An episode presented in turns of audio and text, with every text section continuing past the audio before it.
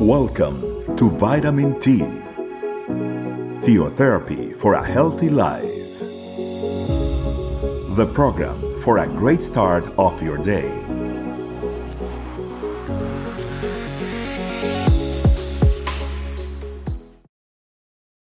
Hi, family. Welcome to another Vitamin T.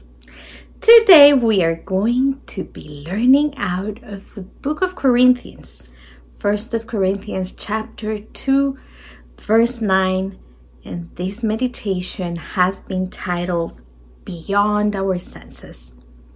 It says as follows. I will be reading out of the English Standard Version today. But as it is written, what no eye has seen, nor ear heard, nor the heart of man imagined what God has prepared for those who love Him. So, when I was reading this verse and this chapter is speaking about the wisdom, wisdom that we can have in the Lord, that we can have in the Spirit. And uh, nothing that we get to know in this world will ever compare to the things that God can give to us and that God has prepared for us in His eternity. There is absolutely nothing that can compare to them. And He can reveal those marvels and those miracles and those great and mighty things to those who love Him. The Holy Spirit of God is the one who searches and knows the mind and the heart of God.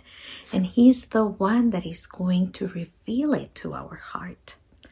Therefore, when we want to experience God beyond what we can eat, what we can see, what we can hear, what we can just read from one chapter to the other, we need to go into that deep, special communion with the Holy Spirit that comes only from a heart that loves the Lord and that desires to get to know Him.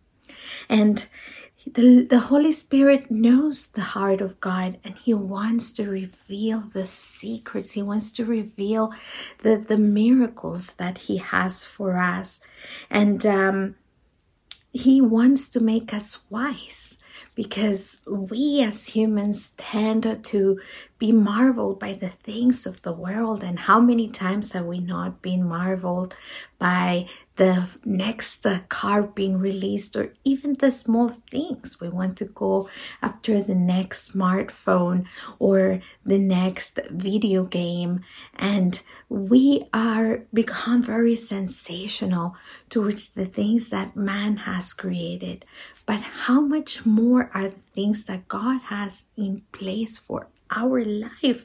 And we cannot be led by fame, by belongings, by riches from this world when the things that God has prepared for us are, as the verse says, are things that we cannot imagine. Our eyes have not seen it, our ears have not uh, heard it. But the only way that we will be able to take our stance, to be firm in the Lord, to await and to be able to see it in the future that the Father has for us, is to have a robust and a strong faith in the Lord.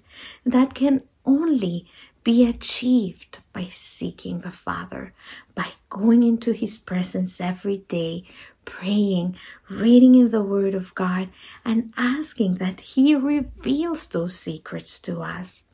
In the book of Jeremiah, chapter um, 33, verse 3, it says, uh, Call to me, and I will answer you and show you great and mighty things which you do not know.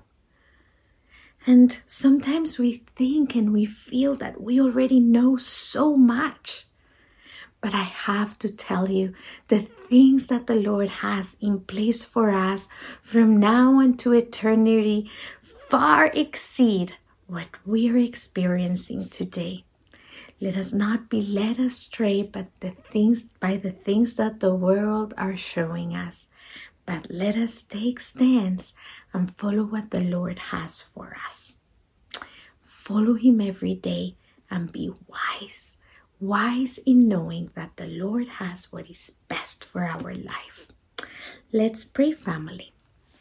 I give you thanks, Lord, because beyond our senses, our hearing, our sight, beyond what our heart can imagine, you are preparing, you have prepared, and you can reveal to us great and mighty things which we do not imagine.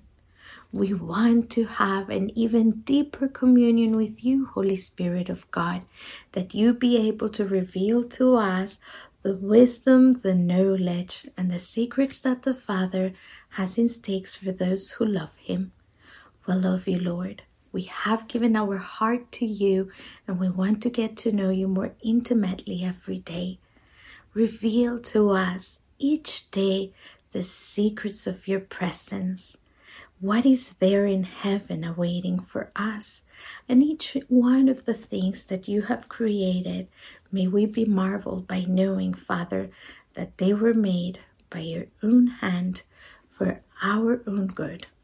We praise you today, we glorify you, Father, and we follow you each day, knowing, Lord, that you have a future that awaits for us with you. Thank you, Lord. Thank you, family. Hope to see you in another vitamin T. Take care. Thanks for joining us. Remember, the vitamin T can be found in audio, video, and written versions in our website, estecamino.com.